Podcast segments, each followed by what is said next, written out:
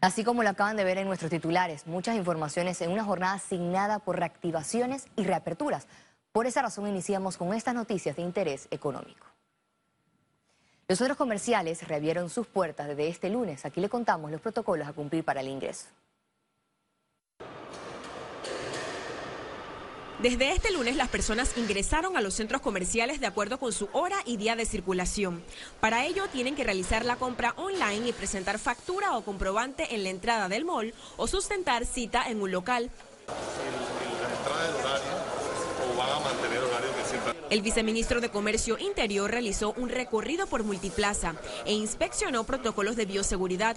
Informó que el gobierno evalúa flexibilizar los horarios de movilización. La extensión sería de más horas, eh, algunos hablan de 12 horas, otros hablan de 4 horas, vamos a ver cuál va a ser el comportamiento de la población en el tema de las compras controladas que estamos haciendo en este momento. En este primer día, Multiplaza registró movimiento con 111 comercios que operan en esta modalidad. Son cuatro puertas que están habilitadas eh, para que puedan entrar los clientes al centro comercial, retirar sus compras que hacen en línea y tres puertas habilitadas para que puedan retirar su mercancía en la comodidad de sus vehículos.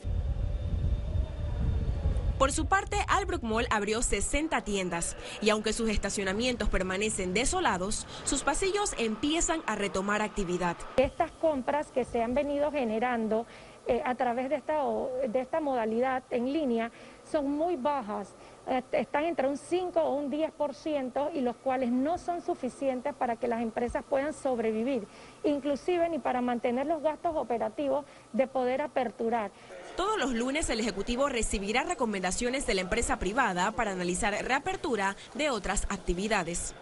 Ciara Morris, Econews. Los salones de belleza, barberías y venta de autos retomaron servicio tras cinco meses de cierre. Tenemos eh, ahorita mismo un total acumulado de 38 mil, un poco más de 38 mil contratos de trabajo reactivados. Esperamos que con la apertura de eh, las nuevas actividades a partir del día de hoy sean más los contratos que se vayan reactivando poco a poco. Sabemos que es una situación complicada, eh, hemos tenido meses muy difíciles con el tema de la pandemia y en el tema de empleo, pero estamos seguros que poco a poco con la reactivación económica y con la apertura de las actividades, más, eh, más empresas van a reactivar los contratos de trabajo que han sido suspendidos. Los salones de belleza, barberías y venta de autos retomaron servicio tras cinco meses de cierre.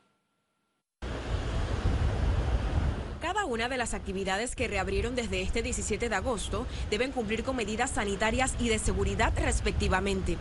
En el caso de los salones de belleza y barberías, atienden solo por citas y a 50% de capacidad del local.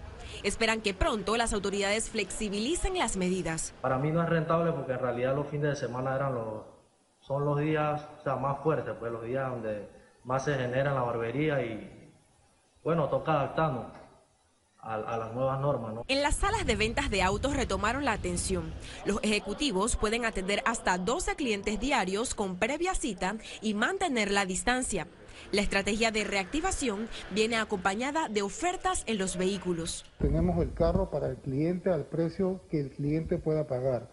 Tenemos grandes ofertas donde hemos, tenemos asociado a los mejores bancos de Panamá, donde estamos brindando las mejores tasas y las mejores promociones en esta reapertura. La expectativa también es positiva en las distribuidoras y comercios al detal.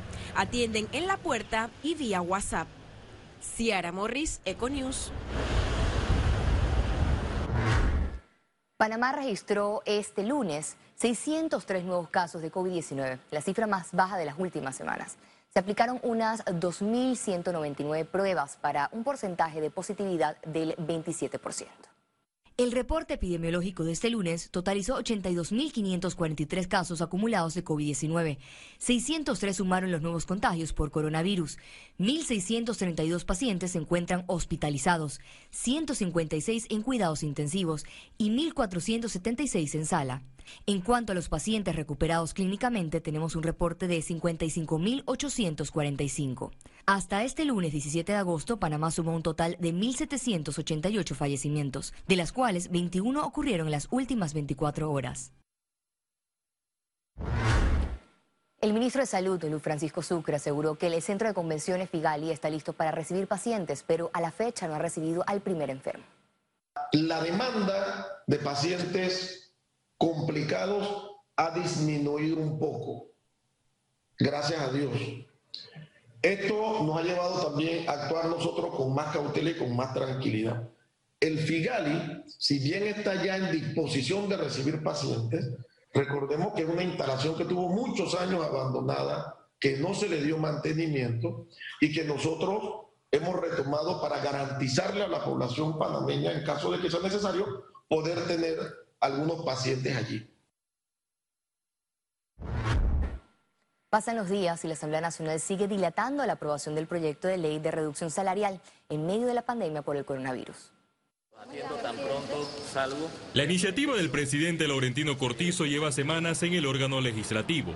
Este lunes debía continuar el segundo debate en el pleno virtual, sin embargo lo aplazaron para el martes en una sesión que duró menos de dos horas. No sé si dilatando, yo entiendo que hoy también la Junta Directiva Ampliada se iba a reunir a discutir el tema para tomar una decisión en consenso. De las bancadas salieron recomendaciones que van desde la reducción de la mitad del salario hasta el rechazo del proyecto con donación voluntaria en los circuitos propongo en el debate de ver, uno, tenemos que discutir la constitucionalidad del proyecto o no. Eso se va a dar llamando a otras autoridades que nos puedan explicar eh, quiénes, eh, qué otros funcionarios vamos a entrar o no en esta ley y con qué porcentaje para que sea real y accesible para todos. La ley y la constitución solamente, eh, más que nada, permite que la modificación, por ejemplo, la modificación de los emolumentos del presidente y vicepresidente.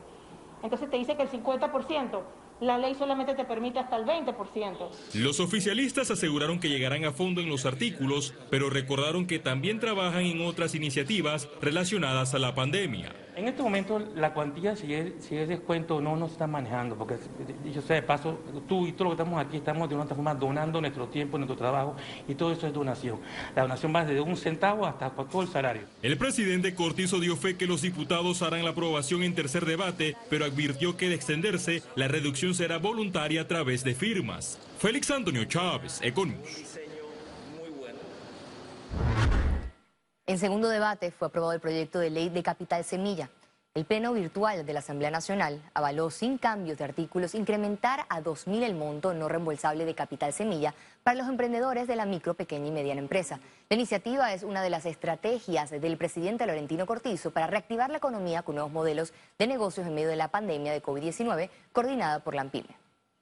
En los tiempos de pandemia, hoy, sobre todo en estas áreas urbanas de la capital, donde se están reabriendo negocios del tercer bloque, pero que en el interior también está pasando en estos cinco y seis meses estos pequeños negocios.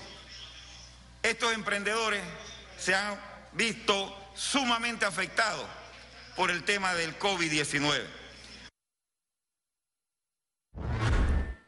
La ministra de Educación Maruja Gorday de Villalobos aseguró que el 78% de las escuelas lograron la conectividad en las clases a distancia. Las declaraciones de Gorday se dieron en la Comisión de Educación, donde los diputados la citaron para un informe por la reanudación de clases en medio de la pandemia. La ministra señaló que las entregas de equipos tecnológicos ya se hicieron en las comarcas indígenas. Además, reveló que más de 2.000 estudiantes de centros educativos particulares migraron en las últimas semanas al sector oficial y que en esta semana habrá una reunión por la solicitud de las 100 dólares por alumnos de colegios privados. Nosotros sabemos que nuestro gran reto en medio de esta pandemia que impacta significativamente los procesos educativos son las áreas de difícil acceso y las comarcas, sobre todo lo vinculado a los temas de conectividad y los temas de tener acceso a Internet. Sin embargo, nosotros hemos desarrollado una serie de medidas desde el Ministerio de Educación con la comunidad educativa, como lo es eh, una gran cantidad de guías impresas para todos los estudiantes de primero a noveno grado. Y seguimos con más. El Servicio Nacional Aeronaval, SENAN, detuvo a tres personas que estarían involucradas en la privación de libertad de seis personas, entre las que se encontraban niños en la comarca Nuevo Ule. Autoridades policiales rescataron a dos de los tres menores de edad este fin de semana. Los niños se encontraban en la comarca Nuevo Ule secuestrados por parte de una supuesta secta religiosa. El traslado de los niños se hizo a través de en un helicóptero desde la comarca hasta Santiago, en la provincia de Veraguas. La Autoridad Nacional de Transparencia y Acceso a la Información, ANTAI, continuará investigaciones pese a renuncia de asesor de la Autoridad de Aseo tras la realización de una fiesta el fin de semana en su residencia en plena cuarentena total. Hoy, en horas de la mañana, un ex servidor público, el señor Pedro Ortiz, presentó su renuncia, pero eso no incide en que nosotros debemos continuar con la administración respectiva para percatarnos si se nos ha puesto en conocimiento de que existen otros servidores públicos que hayan estado involucrados en el mismo. Y de igual manera, la norma nos señala, la ley 33, que nosotros debemos poner en conocimiento de ese hecho jurídico cuando el mismo se presume que es una, un acto de corrupción Al regreso internacionales, y recuerde si no tiene la oportunidad de vernos en pantalla, puede hacerlo en vivo desde su celular a través de una aplicación destinada a su comodidad. Es Cable Onda Go, solo descárguela y listo, ya venimos.